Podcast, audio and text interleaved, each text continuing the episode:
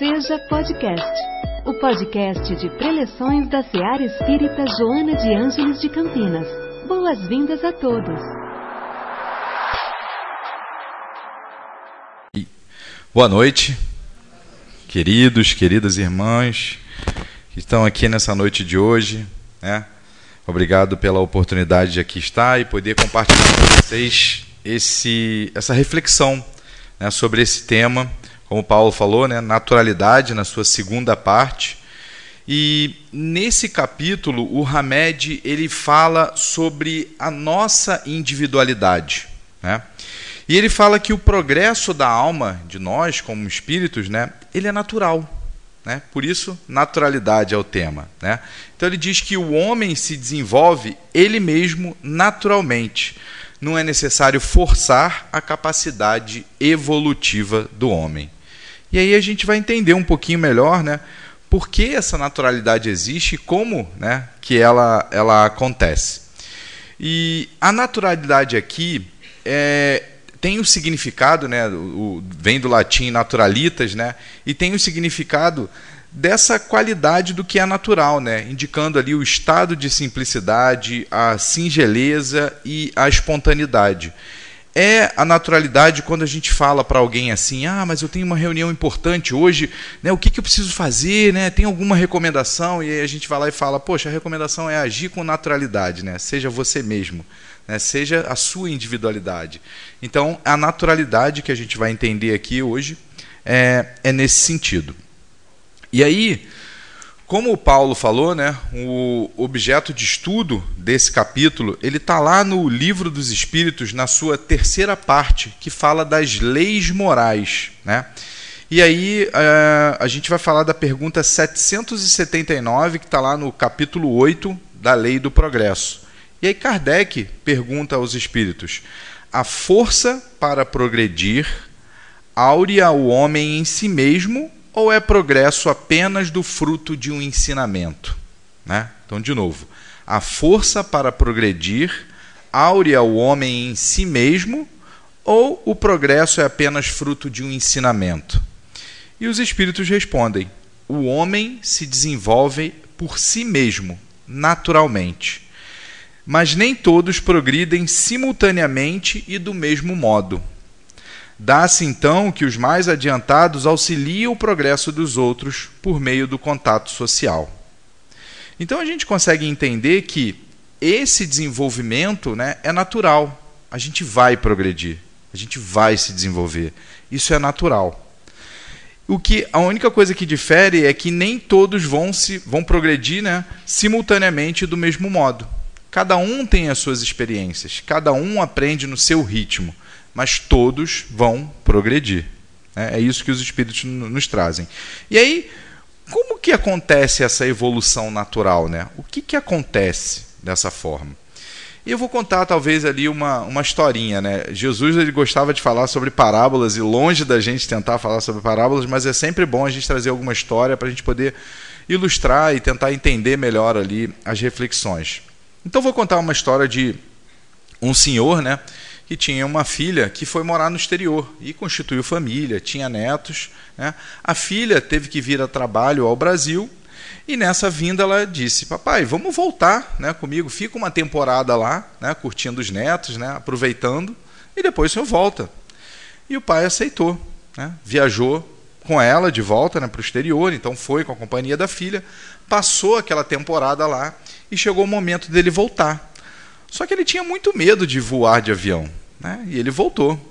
A filha deixou ele no aeroporto, ele embarcou, né? fez o embarque, chegou na hora, ele sentou, né? procurou o seu assento no avião, sentou, e ao seu lado tinha uma menina de uns 7, 8 anos de idade. Ah, ok, ele cumprimentou a menina, seguiu sentado. Então, procedimento, porta fechando, o voo né, prossegue, o avião decola, e um determinado tempo na viagem, né, o comissário de bordo pede para apertar os cintos, para todo mundo sentar, porque eles iam passar por um momento de turbulência. E como esse senhor tinha muito medo, né, isso trouxe muita ansiedade, muito medo para ele, e a turbulência acontecendo, cada vez a turbulência passando mais forte, né? E ele desesperado, não sabia o que fazer, estava com muito medo. E quando ele olhava para o lado, a garotinha de oito anos estava ali plena, tranquila, medo nenhum. E essa tranquilidade da menina de oito anos começou a chamar a atenção dele e desviou um pouco o foco né, do período de turbulência que o, que o avião estava passando. E aí, quando acabou aquele período, ele muito nervoso ali, suando, ele foi, tomou coragem e perguntou para a menininha, né? Nossa, você não estava com medo de tudo o que aconteceu? E a menininha falou: Não, por quê? O senhor estava com medo? Nossa, eu estava morrendo de medo. Mas por que você não tem medo? E ela falou: Porque o meu pai é o piloto. E assim é a nossa vida, né? O meu pai é o piloto. Deus está no comando, né? Deus está no comando de nossa vida. Então, se a gente for parar para entender por que, que a gente evolui naturalmente, né, a gente vai encontrar lá no livro dos Espíritos essas leis morais, né, o que o Espiritismo chama de leis morais. Então, as leis morais, de acordo com a nossa doutrina, é um conjunto de leis divinas que regem a dimensão moral do ser. São essas leis que nos ajudam a evoluir, a progredir naturalmente, como os espíritos responderam na pergunta 779. Né? Então, esses ensinamentos, eles fazem parte ali dessa da obra básica da doutrina espírita, né, estão contidos lá para quem quiser estudar mais, na primeira das obras básicas, né, que é o Livro dos Espíritos, que foi publicado lá em 1857. E segundo a nossa doutrina, né, a lei divina ou lei natural, ela abrange as leis físicas né, e as leis morais. As leis físicas são as leis do nosso mundo material, aquela que a ciência, né, a nossa ciência estuda, como por exemplo as leis que tem na física, na química, na biologia, na astronomia, né? E as leis morais, elas são referentes a essa relação do homem com Deus e o nosso próximo, né? De como a gente se comporta aqui nesse mundo em que a gente vive.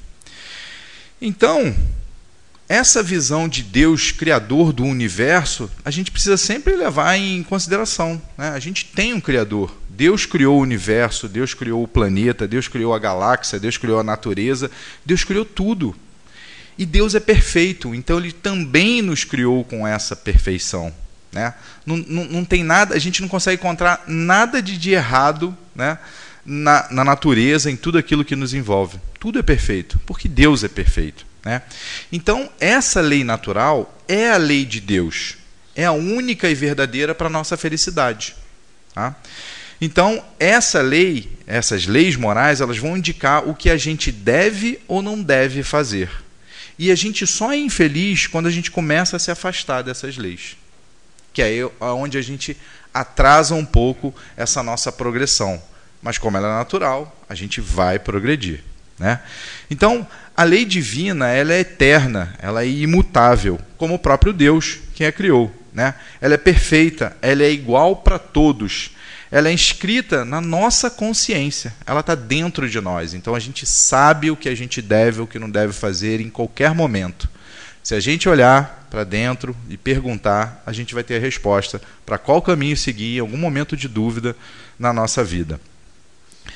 E, e ela, essa, essas leis, né, como elas estão em nossas consciências, elas foram reveladas né, para todos os homens em todos os tempos. Em todos os tempos da existência humana, essas leis foram reveladas. Né? E elas são divididas em dez partes. Então a gente vai falar sobre a lei de adoração, a lei do trabalho, a lei de reprodução, a lei de conservação, a lei de destruição, a lei de sociedade, a lei de progresso, a lei de igualdade, a lei de liberdade e a lei de justiça, de amor e de caridade, que é uma só. Então, essas dez leis né, que Deus criou são elas que nos ajudam a progredir com naturalidade. Por isso que é natural essa nossa progressão, essa nossa evolução. Então, como Deus né, nos criou a sua imagem e semelhança, simples e ignorante, né? Vamos começar pela lei da igualdade, que é justamente isso. Né? Deus nos criou iguais. Todo mundo nasceu do mesmo ponto de partida. O que vai diferenciar, desde quando a gente foi criado até o momento em que a gente existe hoje, são as nossas experiências, que, né, pela nossa doutrina espírita, elas aconteceram ao longo das nossas reencarnações. Então, fomos experienciando diversas coisas moralmente para a gente estar no estágio evolutivo em que a gente se encontra hoje. E todas essas experiências, elas, ela constitui o nosso sistema de crenças e valores. Por isso que a gente acredita em uma coisa, por isso que a gente diverge em diversas opiniões quando a gente está em sociedade discutindo algum tema. Isso é diversidade, isso é bom, essa divergência, né, para que a gente consiga evoluir enquanto ser humano. Então, essa é a lei de igualdade. Todos nós foram, fomos criados iguais. Né? E Deus poderia ter criado a gente perfeito? Poderia ter criado todos nós perfeitos já. Mas Deus não quis criar a gente perfeito. Né? Ele disse que a gente precisava evoluir e ganhar a perfeição pelo nosso próprio esforço, pelo nosso próprio trabalho. É como Jesus disse, né? Meu pai trabalha até agora e eu também. E aí a gente vai falar um pouco dessa lei do trabalho, né? Então, a lei do trabalho nos traz que o trabalho é uma necessidade não só do corpo material, né, um trabalho físico ali, mas sobretudo do espírito. E é através do trabalho que o homem vai espiar ali as suas imperfeições e a sua inteligência. Ou seja, a gente tem o trabalho de lapidar a nossa moral. Né? E como que esse trabalho acontece, esse trabalho acelera? Através do conhecimento. Então, cada vez mais conhecimento nós adquirimos, mais capacidade de trabalhar a nossa moral nós temos e mais rápido nós conseguimos evoluir. Né? Então, se a gente for reparar, tudo na natureza, mais uma vez, vamos olhar a natureza. Tudo na natureza trabalha. Né? Quando a gente passa na rua e vê a formiguinha carregando a folhinha, ela está trabalhando está trabalhando porque ela precisa juntar alimento para a época que não vai ser agradável, para o frio que vai chegar e ela precisa ter esse alimento lá. As abelhas, enfim, toda a natureza trabalha o tempo todo. E Jesus falou: Meu Pai, Deus, né, que nos criou, criou todo o universo, ele trabalha até hoje, eu também. Então, o trabalho é incessante. Esse trabalho vai existir sempre, sempre, sempre. E é essa lei de trabalho né, que nos faz nos movimentar, espiar as nossas imperfeições, né? É através dela. Então, é, esse trabalho ele nos leva à lei da sociedade. Porque é em sociedade, é quando eu me relaciono com o próximo que eu consigo mais trabalhar as minhas imperfeições. Né? É quando a gente tem algum obstáculo né, que alguma pessoa está nos trazendo e que a gente precisa superar, que a gente vai melhorar a nossa percepção do mundo, a nossa percepção do próximo, a gente vai evoluir moralmente. Muitas vezes a gente vai sucumbir, né? Muitas vezes não, a gente vai tentar compreender e vai tentar evoluir. Então o convívio social, ele é muito importante para a nossa progressão. Por isso que Deus criou o mundo em sociedade, né? Vivemos em sociedade. E temos diversos grupos sociais que a gente faz parte. Aqui, quem vem para o estudo forma um grupo social né? vai conhecer outras pessoas, vai aprender, todo mundo com o objetivo comum de estudar. É um grupo social que está acontecendo. Eu tenho outro grupo social no meu trabalho, né? onde eu me relaciono com outras pessoas. Tem a minha própria família, que é um outro grupo social. E por aí vai. Então, através dessa troca de experiências, é que a gente consegue evoluir com exemplos positivos que a gente vai seguir, com momentos de superação que a gente tem que perdoar o próximo, que a gente tem que passar por cima do nosso orgulho, do nosso egoísmo, e assim a gente vai evoluindo. Então, a vida em sociedade é uma obrigação do homem. Precisamos viver em sociedade. Né? Os obstáculos, as dificuldades que a gente enxerga no próximo, em verdade, elas nos ajudam a evoluir moralmente, né? a nos superar.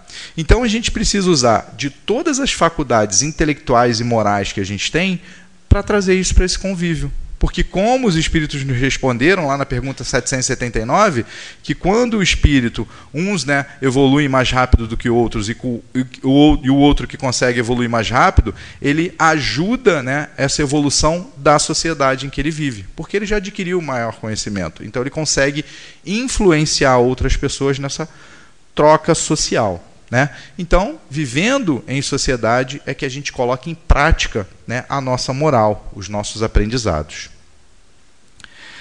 E aí, a gente vai falar um pouco dessa lei do progresso. Né? Porque o homem sempre progride, mas cada um ao seu passo. Né? O progresso moral ele é consequência do progresso intelectual, mas nem sempre o segue imediatamente. Não quer dizer que se eu aprender uma coisa nova, imediatamente eu progredi. Ainda não. Né? Então, primeiro o homem deve conhecer a distinção entre o bem e o mal. Né? Quando a gente olha para a história da nossa humanidade, né, a humanidade lá do início, ela não sabia ainda o certo o que era o bem e o que era o mal. E a gente foi aprendendo isso né, enquanto raça humana, a, discernir o que é o bem e o que é o mal. Né? E a gente teve, como Jesus, né, vieram vários espíritos nos ensinar né, sobre essa ótica. E aí a gente foi aprendendo. Né? Como dizem, né, o mal não existe. O mal é a ausência da bondade, é o desconhecimento da bondade ainda. Então, à medida que a gente vai conhecendo, a gente vai progredindo e vai conseguindo discernir o que é certo o que é errado, qual é o melhor caminho a seguir, qual é a melhor ação a tomar, um, de acordo com as coisas que, que acontecem na nossa vida. E esse discernimento, esse conhecimento, esse progresso, ele orienta o nosso livre-arbítrio. Né? Nós também somos donos né, do nosso próprio livro. A gente pode fazer as nossas próprias escolhas. Né? Então, através desse progresso moral que a gente vai galgando aos poucos na sociedade em que a gente vive, que a gente também vai contribuir para o progresso do nosso planeta. Né? Então, é todo mundo que aqui vive, através dessa evolução e desse progresso, também vai contribuir para que o planeta vibre em outra sintonia e também evolua. Então, na criação divina, né, vendo? nada se perde. Tudo funciona para a evolução e para o progresso. O hum, que mais? E aí vamos falar um pouco dessa lei de liberdade, né? como a gente falou do livre-arbítrio. Né? Nós somos livres para fazer as nossas próprias escolhas, mas nós somos responsáveis por elas. Né? Essa liberdade ela tem um preço. Então a gente vai colher aquilo que a gente planta. Né? Então, se através das minhas escolhas eu escolhi o caminho do bem, do amor, de fazer algo bom, eu vou colher isso. Mas se eu não colhi isso, né, se eu fiz, se eu seguir um caminho diferente desse, né, o caminho errado, eu também vou colher isso. E aí, como a gente falou que todas essas leis elas estão contidas na nossa própria consciência, não é que Deus vai nos julgar e nos punir. Nós mesmos. É essa, essas leis né, que nos regem, essa lei do progresso, essa lei de liberdade, que vai dar a consciência para que a gente entenda que eu pratiquei um ato que está contrário a essa lei e, de alguma forma, eu preciso espiar esse ato, eu preciso aprender né? E de acordo com a nossa própria evolução, a gente vai espiar isso de uma forma e o outro vai espiar de outra forma. Então eu vou escolher como eu vou aprender aquilo. Então tem pessoas que querem aprender sofrendo aquilo mesmo que cometeram. Então se eu assassinei o próximo, eu quero passar por isso. Eu quero ser assassinado nessas mesmas circunstâncias para que eu possa aprender. Né? Então é, as expiações vão acontecendo.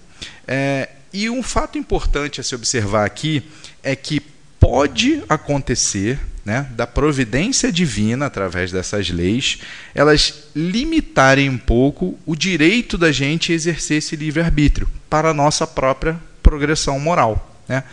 E aí, por isso que às vezes a gente pode vir a reencarnar com alguma dificuldade física ou mental. Foi que em algum momento né, a gente abusou desse livre-arbítrio, não fez boas escolhas, e a gente quer passar por essa expiação numa próxima encarnação e falar assim, ó, não me deixa escolher nada de errado de novo, pelo menos dessa encarnação. Deixa eu aprender isso daqui, né? E me tira um pouco esse direito para que eu não corra o risco de fazer mais besteira ainda, né? De atrasar ainda mais o meu passo para a evolução. Então a gente vê essas encarnações né, de pessoas que têm dificuldades morais, dificuldades, dificuldades físicas, dificuldades mentais. Então, por trás disso daí é um pouco né, essa limitação do nosso livre-arbítrio em proteção a nós mesmos. Né? Deus nos protege de nós mesmos. Então, todas essas leis que nos regem nos auxiliam nessa própria evolução.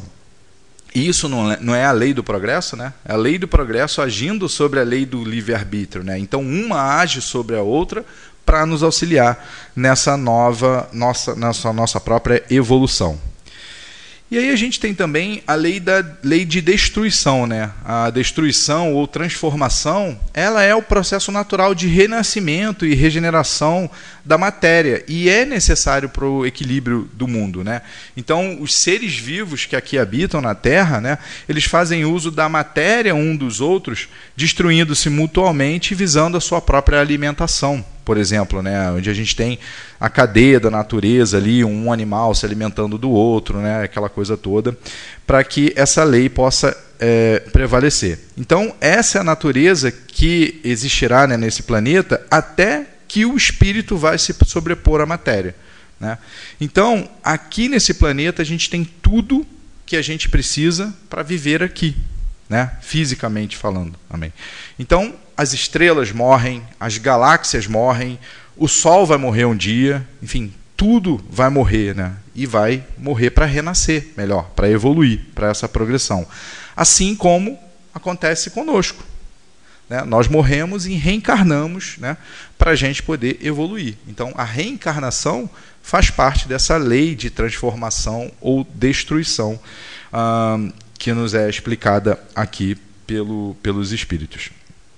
Mas também existe o princípio da conservação, né? Para que nós, como ser vivos, a gente não deseje se libertar né, antes de cumprir os desígnios da providência. Então, essa lei da conservação, esse instinto de conservação, ele foi dado a todos os seres vivos. Né? Por isso que um animal que ainda é irracional, quando ele se sente ameaçado, com a sua própria vida ameaçada, ele ataca de volta. Né? Isso é a lei da conservação, dizendo: ó, você tem que defender, proteger a sua vida, né? você tem que conservar a sua vida. É, então, em alguns isso é puramente mecânico, em outros isso já é mais racional, como em nós mesmos. Né? Então, todos os seres devem cumprir esses desígnios da providência. E é, somos dotados de meios para fazer isso acontecer. Então, existe na Terra uma quantidade suficiente para sustentar toda a vida que existe aqui. Nesse processo de destruição e conservação, a gente consegue manter o equilíbrio né, do planeta e o nosso próprio equilíbrio também, para poder ver, viver aqui e aqui consumir os recursos que a gente precisa para essa nossa vivência aqui. O próximo é a lei de reprodução. Né? Essa lei de reprodução ela é essencial para a manutenção da vida no planeta. Então, sem ela, esse mundo corporal ele já teria extinto, né? se a gente não tivesse essa lei de reprodução. Então, é através da lei de reprodução que as raças humanas elas vão se depurando. Né? Então, Deus consegue manter tudo em equilíbrio através dessa lei da reprodução. Mais uma vez, se a gente for olhar para como era a humanidade lá atrás. Por exemplo, na época das cavernas, a gente consegue notar uma diferença né, é, em como era o corpo físico daquela época e como é o corpo físico de hoje. Então, a, a, gente já evoluiu enquanto raça humana também, porque o planeta evolui. Né? Então, a gente precisa se adaptar a essa evolução de acordo com os recursos naturais que existem nesse planeta. Então, é através dessa lei da reprodução que isso é, acontece. E aí a gente tem também é, a penúltima aqui, que é essa lei de adoração. Né? Deus não criou essa lei de adoração para falar, ó, vocês precisam adorar a Deus. Não, não, não é isso. Né? Então, essa lei de adoração é um sentimento natural que, que a gente tem, né? e que é inato a todos os povos e todas as raças, e que vai derivar dessa autoconsciência dos limites e fraquezas do homem e ajuda a gente a manter sempre esse pensamento elevado com a criação, com o Criador. Né? Isso é a lei de adoração. E por que a gente precisa ter o pensamento conectado com a criação e com o Criador? Para buscar a nossa própria proteção. Né? A gente precisa entender que uma força maior nos criou, que uma força maior criou o planeta e todos os seres que aqui vivem. Né? Isso nos ajuda a nos proteger de nós mesmos. Por isso é a lei da adoração. Então, é, como Jesus falou, né? Onde tiver o seu tesouro, ali também estará o seu coração. Né? Então, aquilo que a gente dá importância é aquilo que a gente adora. Então, manter a consciência e a mente sempre elevada e aurindo né, o poder da criação vai nos ajudar em seguir sempre essas leis, mesmo sem saber, né? mesmo sem saber é, publicamente que existem essas leis naturais que foram criadas para nos ajudar nesse processo evolutivo. Por quê? Porque se a gente entrar em contato com nós mesmos, com a nossa própria consciência, a gente vai entender o, o caminho certo, o que é errado, a gente vai sentir algumas coisas. E isso pode até se traduzir em reação física. Então, às vezes, eu tenho medo de cometer alguma coisa de tão errado que eu estou né, nessa coisa que eu quero fazer. Então, o corpo né, te ajuda nessa própria defesa para você tentar desistir daquela ação que você vai tomar. E aí, como Jesus falou, né, brilhe a vossa luz diante dos homens, para que eles vejam as suas boas obras e glorifiquem a Deus que está nos céus. Né? Então, não é para que eles vejam as suas boas obras e glorifiquem a você quando for para o céu. Não. Nós somos reflexo da criação. A gente precisa se tornar um instrumento da bondade, da divindade. É refletir a Deus sobre as nossas próprias ações. Por isso existe a lei de adoração. Né? Quando a gente conseguir refletir a Deus nas nossas próprias ações, isso vai significar que a gente já evoluiu bastante. E por último, é essa lei de justiça, amor e caridade, né? que apesar de tratar três itens, ela é uma lei única. Né? Então, a justiça é o respeito aos direitos de cada um. Né? E esse conceito está gravado em cada um de nós. A gente tem esse sentimento de justiça quando a gente vê alguma covardia, quando a gente vê alguma coisa que está muito fora da, da, curva ou dos padrões né, que a gente segue aqui em sociedade. Então, mesmo que a gente não tome uma atitude, a gente tem esse sentimento de justiça. A gente sente que alguém deveria tomar alguma atitude, né, quando vê alguma covardia, alguma coisa. Isso é, isso é inato, né? Isso acontece de forma natural conosco. Então, é por esse mesmo motivo né, que o homem mais simples reconhece e se indigna com uma injustiça feita contra ele ou contra o seu próximo. Por isso que existe aquele conceito de os mais fortes defenderem os mais fracos, aquela coisa toda. E aí, é, a justiça, né, o amor, ele tem dois braços. Um é a justiça e um é a caridade. Então nós, enquanto pais, quando educamos os nossos filhos, né? Então às vezes a gente age como a balança ou a mão da justiça, né, para não deixar ele fazer alguma coisa, mesmo sabendo que vai frustrar o filho, porque eu estou dizendo não, porque não vai fazer isso, porque não pode fazer isso, né? Isso é a justiça acontecendo, assim como a caridade em auxiliar o próximo, né? Gera o amor. Então, ao praticar a justiça e a caridade, a gente está nos conectando com o amor, né? Está nos conectando com todo esse amor. Então, não faça os outros o que não querem que vos façam, né? Esse é o grande ensinamento dessa lei de justiça, amor e caridade. Então, como a gente pôde observar, né? Essas leis nos auxiliam a ter esse progresso natural. Então, a gente pode ficar tranquilo. A gente vai evoluir a gente vai chegar à felicidade eterna, a gente vai chegar à perfeição, né, que Deus nos criou para chegar nessa perfeição, mas a gente tem que ter consciência que é através do nosso próprio trabalho. Né? Nada vai cair do céu, a gente pode acelerar esse trabalho, como também a gente pode retardar né, essa, essa nossa evolução. Então, só depende de cada um de nós. Depende de como a gente mais uma vez, vive em sociedade, como a gente encara os problemas que nos acontecem, quando a gente encara aquele vizinho que está ali, aquele, aquela fechada que a gente toma ali na rua, no carro, né? como, como a gente vai encarando essas coisas que acontecem no dia a dia. Né? E aí a gente vai domando as nossas impurezas, trabalhando elas e tentando evoluir moralmente, né? chegar ao grau de evolução moral. Então, como o Hamed nos diz aqui, para finalizar, a maior tarefa que nos cabe na Terra é aceitarmos naturalmente essa atual condição evolutiva em que a gente se encontra. Né? E aí a gente pode manifestar também a nossa verdadeira individualidade de filhos de Deus em processo de crescimento, designados a cumprir os planos divinos que ele arquitetou para cada um de nós.